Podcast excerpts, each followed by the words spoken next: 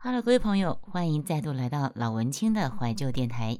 今天想跟大家分享的是一个我们人际关系啊，有一个很大的忌讳。我觉得我曾经发生过这么一件事情，所以想跟大家分享一下，就是不要随便批评别人的付出，随意批评别人的付出是一个很大的忌讳。那这个事情是发生在三年前。哎，两年前，两三年前吧。有一天台风假的上午，我趁风雨还没有变大之前呢，那我们家的大小姐为了作业需要，需要到住家附近杂货店跟车站广场再去拍一些镜头。那反正我跟我们家老爷闲着是闲着，就随侍在侧，帮忙撑伞啊什么的。那我们家大小姐带的三脚架。就是我那时候去博爱路挑选的，因为家里有一个二十几年的老古董单眼脚架的那个卡榫已经断了一只了，就没有办法固定支撑，所以呢，而且它重量很重，那我女儿又背单眼又背脚架，搭乘大众工具实在是太累、太累、太重了，所以呢，我在挑选那个三脚架的时候，老板推荐我这个。当时他推荐我那那一款不是卡榫，因为卡榫只要断了一个就坏了，所以呢，那个老板就推荐我一个不是用卡榫，是很像现在自拍棒转动伸缩原理，然后收起来可以放到包包的长度，那重量也刚好，同时还可以拆下来当自拍棒，呃，转换手机多功能的三脚架。那虽然。比一般轻便的卡榫脚架还要贵一点，但是我还是买了这个我自认为蛮好的三脚架。我为了这个三脚架跑了两趟，第一趟买了回家之后，我那个转接手机的转接头转不开。在现场，我明明有试用过，没有问题。那很可能是我们家小姐第一次转错方向，所以她卡死了。我猜，所以我只好隔天再跑一趟那个博爱路，换了一个新的转接头。那老板娘她还笑着说，这是她第一次碰到转接头卡死的客人。她建议我可以去隔壁的那个乐透，我还真的买乐透，然后我还中一百块。那也许是我们家小姐她还不熟练的关系，她第一次使用，她觉得要转动让那个脚架伸缩不是很好用。那当时我也在场，我就帮忙几次。然后回家之后，我就把单眼相机拿下来后研究。我跟他说，因为单眼太重了，单眼相机比较重。那我买的这一款是它也可以用单眼相机，也可以用手机的。所以我就跟他说，你下次先转好脚架。把脚架先转好之后呢，再把单眼装上去，就比较可以固定站稳。台风假就是我们一家三口带着设备出门取景，那因为都是在骑楼或是广场，所以呢，我们家老爷就跟我说：“那我不然你就先回家做午餐吧，反正也淋不到雨，他一个人陪我女儿就可以了。”我回家不到十分钟的时间吧，门门铃就响了，然后他们父女两个就一一前一后就回来了。我之前想问说，怎么这么快呢？我们家小姐就有点颓丧的口气，就说脚架断了一截了。我一听，我说哈，我跑了两趟博爱路买回来的脚架，我才离开我的视线十分钟，脚架断了一截。我说瞎回，我新买的，而且我还不是买八九百块的脚架，我是买比较贵的。用不到五次你就弄断一只脚了，我就惊讶的拿出脚架，一边查看一边问说：“你是不是转错方向？”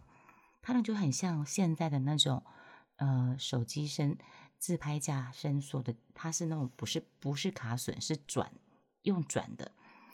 我话刚讲完，我说你是不是转错方向？我话刚讲完，我们家老爷在旁边用很差的口气就说：“啊，这个转来转去的。”方向转错是很正常了，而不是贵不贵的问题。你买这就不好用，你为什么不买？你为什么不买以前那种，呃，用卡榫的就好？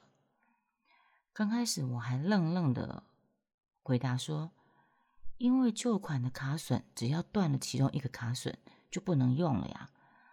然后我们家老爷继续口气很恶劣，而且还很大声。他只要一他只要一情绪起来，讲话就会很大声。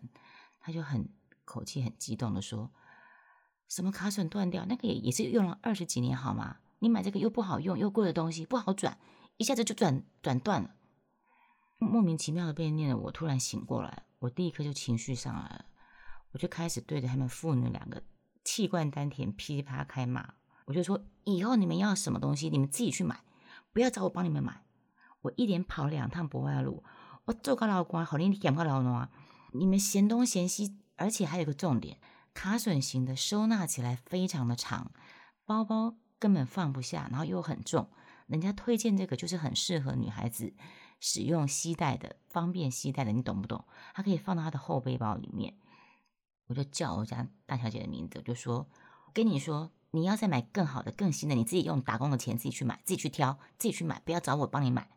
我就非常的生气，我就在厨房叮叮哐啷的洗着菜啊，弄着锅碗瓢盆。我吼完之后，外面那两个人就安安静静的。丙佑啊，我这件事情就是首先要告诉大家的就是，这就是人际关系的很大的忌讳。什么忌讳呢？当你要对别人提出批评的时候，请你先想想。人家是为了这件事情付出了多少，而你自己又做了什么？你再决定要不要提出批评，好吗？我隔天为了这个脚架，我跑第三趟的博爱。老板娘看到我被 我们家那那两只天蝎气到冒烟，就反过来安抚我。那个老板娘反过来安抚我，因为我真的很生气。我为了这个脚架跑了三趟，还被嫌说买了不好用的东西，然后帮我送修看看。等到我上了回程，我上了火车，电话就来，卖我这个脚架的小姐就跟我说：“啊，那个业务说啊，可以直接换个全新的给你，你现在方便过来拿吗？”好，我已经上火车了，所以呢。为了让我们家小姐有一个方便、好拿又多功能的三脚架，可是我却被父女俩嫌到不行，又被他弄坏的三脚架，我跑了第四趟博爱路，拿了全新的三脚架回家。现场老板娘告诉我，她直接跟业务说是她自己转断的，然后业务也很阿萨里的就说换一个全新的没有关系。并且他同时再教我一遍使用诀窍，其实力道不用很重，不要用蛮力一左右乱转，其实一个方向技巧就可以操作 OK 的。过了几天我气消之后，我趁着我们家老爷不在，我就在我们家小姐还没有办法花自己的钱买更好用之前呢，我还是得好好的教她怎么操作。同时我就问她说。到底你昨天是怎么转的？会转断啊？你之前不是也用了几次都没问题吗？你知道我们家小姐怎么说吗？嗯，我不知道啊，反正我转不成功，就换爸爸转，然后他就弄断了。哼，真相大白。哦，你们评评理，原来狼是一台呀，原来三脚架的一截腿是我们家那个白木老爷转断的。折断的，他还在那边凶我，自己不会用还凶我。我跑了第四趟，就是很好气又很好笑。不懂方法乱转一通的人，在闯了祸之后，反而对跑了好几趟的我大小声，真的是哦。所以我就连续好几天就不太想理他们两个。我真的不懂为什么会有些人会是那种白目到白目到实在是不行。呃，对啊，这就是我提到的，我当时。把这个事情写下来，就是主题，就是说人际关系一个很大的机会，就是不要随便批评别人的付出。当你要批评别人付出的事情的时候，当你要对别人的事，当你要对一件事情提出批评的时候，请你先想想你自己做了什么，别人又做了什么，你才有没有资格去说别人的付出的这件事情。关于这点，好像很多人会常常不自觉犯的错误，常常会在。某个居住附近没有什么吃食店的地方，小住几天，其实就是在乡下地方。以前也是，这都是我过去的生活经验。那那个地方比较乡下，那早上呢，通常都是会有人骑机车去为全家人买各式各样的早餐回来。有一天，当买的人汗流浃背的买了每个人点的不同的早餐之后呢，吃的人有人就嫌说：“哎，你今天买这个馍哈粥啊，味道太咸了，不好吃。”另外一个人就说：“哎，你买错菜包了，不是他要买的那一家，不好吃。”不然就是说：“哎，米糕饭太硬、太干了，吃了会胃痛。”反正东嫌西嫌就对了。这才是家人，没错，这是家人。但是呢，也就是因为我们常常对外面的人都反而比较会注意到这些细节，可是往往都是对最亲的人，你反而不会去注意到这些细节，会容易让。做很做个老公啊，就会感觉很不值，会很很脆心这样子。好，我想讲另外一件事情，就是一个乡下地方，早餐都是需要有人出去买的。有一天，有一个人骑车去买了一堆哦，这个人要点这个，这个人要点那个，就跑了很多家。买回来之后呢，一会儿就东，一会儿有人嫌那个粥不好吃，有人嫌那个菜包买错家，有人嫌那个饭团太硬太干，吃了会胃痛，东嫌西嫌的，就对了。早餐后呢，我就在房间跟我们家小姐，那时候是，嗯，那时候小孩子还比较小，我就跟她说，人家辛辛苦苦帮我们买早餐，就应该感谢对方的付出，吃着开心满意是最好。那最好夸奖买的人真会买，怎么这么好吃啊？就算真的不好吃，你就放在心上就好，你不要人家买了半天，人家骑车到。镇上去买了好几家，买回来之后，这个也嫌，那个也嫌。你们有没有想过骑车帮你们去买早餐人的心情，对不对？你这种感觉会辜负人家的辛苦付出，不太好。我就这样跟我们家小姐说。那如果是真的那家不好吃，也等吃完之后有机会，下次要在有人再再去买的时候，就说：诶，上次哪一家那个东西其实不好吃，不要买那家。我是这么跟我们家的小孩说的，啊，不好吃就不要吃，嗯，别在人家辛苦半天当下呢，一直嫌弃对方买的东西，那个很失礼，那个是很失礼的行为。如果对方不在意，那个是对方修养好；那如果是对方在意的话，我们这样不是让人家心里不舒服嘛？对不对？嗯，或许有人会认为这样太矫情了。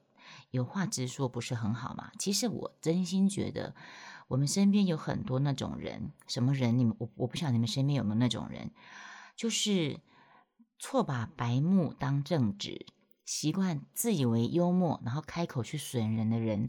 他们或是没有同理心，说话去刺伤人，然后呢，他自己美化说啊，那是我自己这个人很老实，我说话很直。其实他明明是自己的缺点，明明就是白目。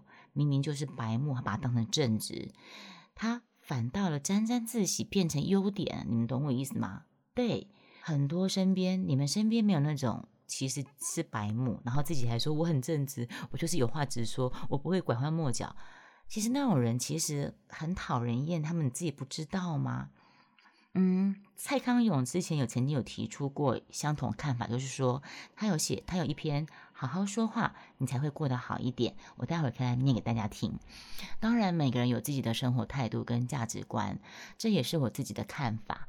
只是我觉得肯定别人的付出，不要妄自批评。我想应该是维持和谐的人际关系很重要的基本要素。你们同意吧？对吧？点进去看一下蔡康永说的，他有一篇叫做《好好说话，你会过得更好》。我念跟你们分享这一篇好了，好不好？好好说话，你才会过得好。嗯，对，这篇就是跟我刚才讲的，呃，有有一点类似，就是因为我们身边曾经有过那种朋友，他其实讲话都在刺别人，但是他都会说，我就是有话直说，我讲话就是很直。问题是，你很直，你是很白目，OK？你不要把正直、把白目当成正直。你不要把美化你自己的缺点，说你这个人就是呃知无不言，你这个人就是呃不会说好听的话，你这个人没有办法口蜜腹剑。问题是蔡康永有写过一篇，好好的说话你会过得更好。我念一篇就是蔡康永写的，你的人生就是败在说话。而且黄渤，大陆有个演员叫黄渤，他也说过，真正有本事的人呢是懂得温和讲话。嗯，人生的困扰说到底。十之八九问题都出在人际关系，所以我刚才一开始我讲的这篇就是人际关系的大忌，就是不要你要在批评别人的时候，你要先不要妄自批评，嗯，十之八九都是因为沟通出了问题，你说的话事实上就是别人眼中的你，所以呢，蔡康永有曾经写过一篇，就是好好说话就是改变命运，好好说话。就是一种修行，你的人生运势会取决于你口中常常对人所说话的情绪，还有你你一生的运气都藏在“好好说话”这四个字里面。呃，越会说话，益处多多。黄渤，中国有一个演员黄渤，黄渤就是一个非常会说话、情商很高的人。嗯，像他去参加那个《鲁豫有约》。《鲁豫有约》是中国的一个节目，那那个主持人就问他说：“哎，黄渤，你现在很红吧？”黄渤说：“那肯定是。你想都能够坐在这里跟跟您鲁豫聊天了，还不红吗？”你说他这样说，他他也顺势捧了主持人一把，你懂我意思吗？嗯。谁不想跟这样的人做朋友呢？正如蔡康永所言，你越会说话，别人会越快乐；别人越快乐，就会越喜欢你；别人越喜欢你，你得到的帮助会越多，你会越快乐。其实不是说你要去呃逢迎别人，但是就是说你好好的说话，让大家彼此相处起来都是一个很和谐的气氛，总比你永远都很把错把白目。当正直去讲一些话，让别人不开心。如果你们的人际关系，你永远都是处在你讲话得罪别人的这种不好的人际关系里面，我不太相信你会过得多快乐。你们懂我的意思吗？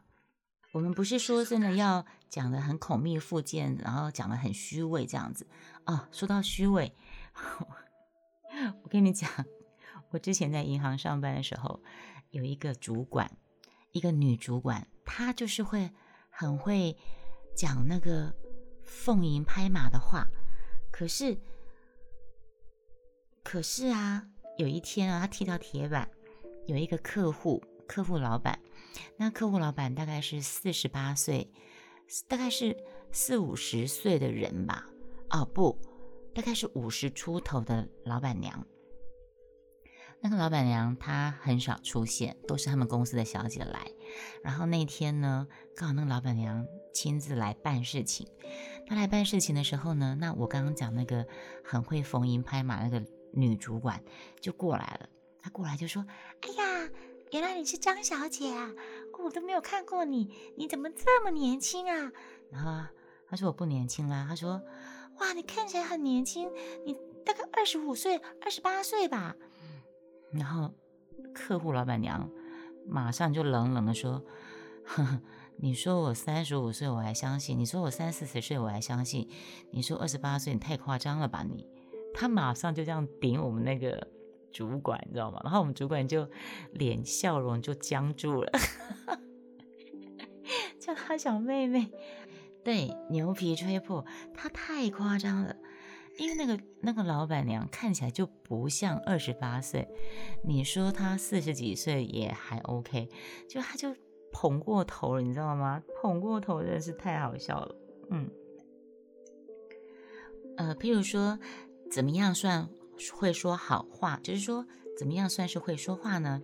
蔡康永这篇文章有写了几点，第一个，会说一些自我激励的话。自我激励是一种促进自我成长的方式，生活中少不了一些流言蜚语以及质疑你的声音。那一味的去批判一个人，只会让他更自卑。在这种语言的刺激之下呢，一个人的精神就容易出问题。要知道，打击一个人只会让他受到伤害，轻则还好，可是如果过重的话呢，会让他的身心都生病。好。那一般生理生病是很难去治治愈的，在人的成长过程中，每个人都有一种被肯定的心理，呃，可以树立一种人生为最正确的价值观。你激励一个人的同时呢，会让他做什么事情都更积极，会用心的去对待。那你用打击的语言去对待一个人，只会让他丧失前行的勇气，也会否定自己，怀疑自己没有用。一个人越有本事，他内心就会有一种积极向上的力量。当他有产生这样的力量的时候呢，即使周围有很多。质疑他的声音，他也不会因为别人的看法就判定了自己就是别人眼中的那种人。他无论做什么事情都会激励自己，就会充满自信。嗯，会说一些好话，情商高。人与人之间呢，交往讲究的是真诚、信任，但是也要懂得彼此间的分寸，知道什么该说，什么不该说。言行举止让人喜爱，通常有这种品质的人呢，也会在为人处事上面的呃受到别人的好评。那做人最大的素质就是不要去影响他人。哦，或许我现在念的是蔡康永在网络上的一篇文章，好好说话你会过得更好。做人最大的素养就是不要去影响他人，不要去影响他人，伤人的话不说。也不与人恶言相向，这就是一个人最好的修为跟教养。在生活中，人际交往要讲究一定的分寸。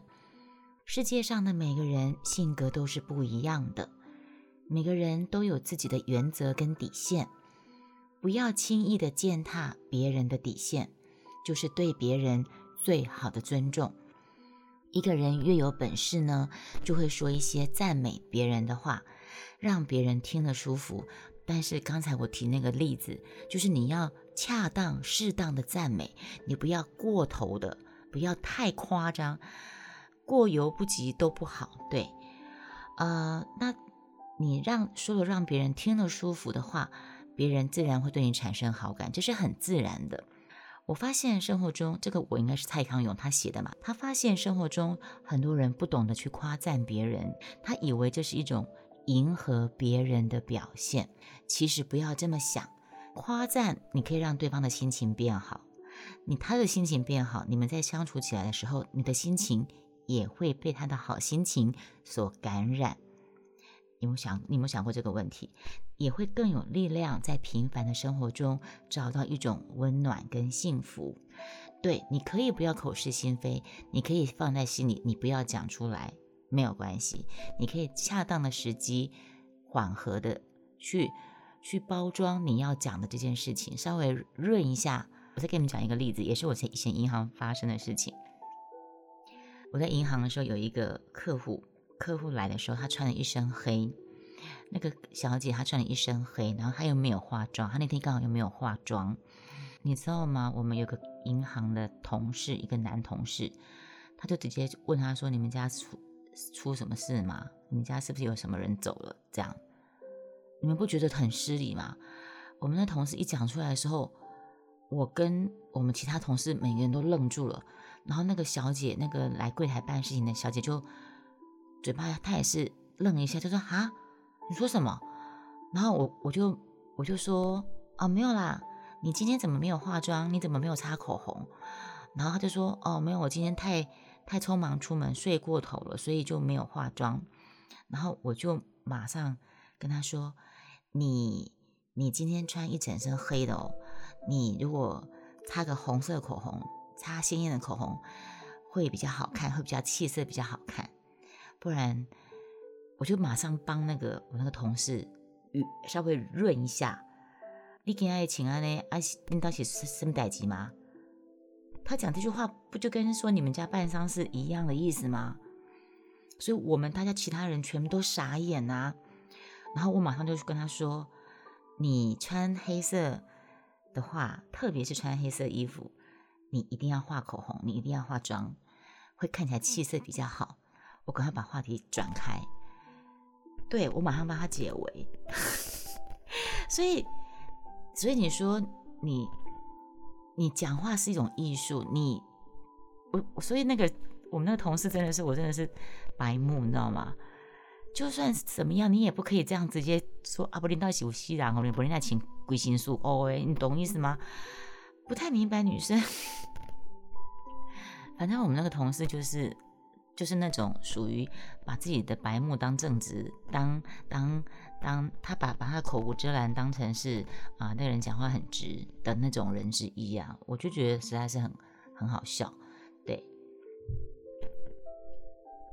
当代社会最重要能力是表达能力，这些表达能力强的人呢，会比别人得到更多的机会跟人脉，所以呢，他们一开口就赢了。嗯，对，就是这样子。好，以上就是今天的节目。你身边也会有那些把白目当正直、口无遮拦、不知道怎么说话、情商低，却又自认为自己是呃非常有话直说、不拐弯抹角、还沾沾自喜的人吗？如果碰到的话，真的是算你倒霉。然后我们要期许自己，不要变成这样的人。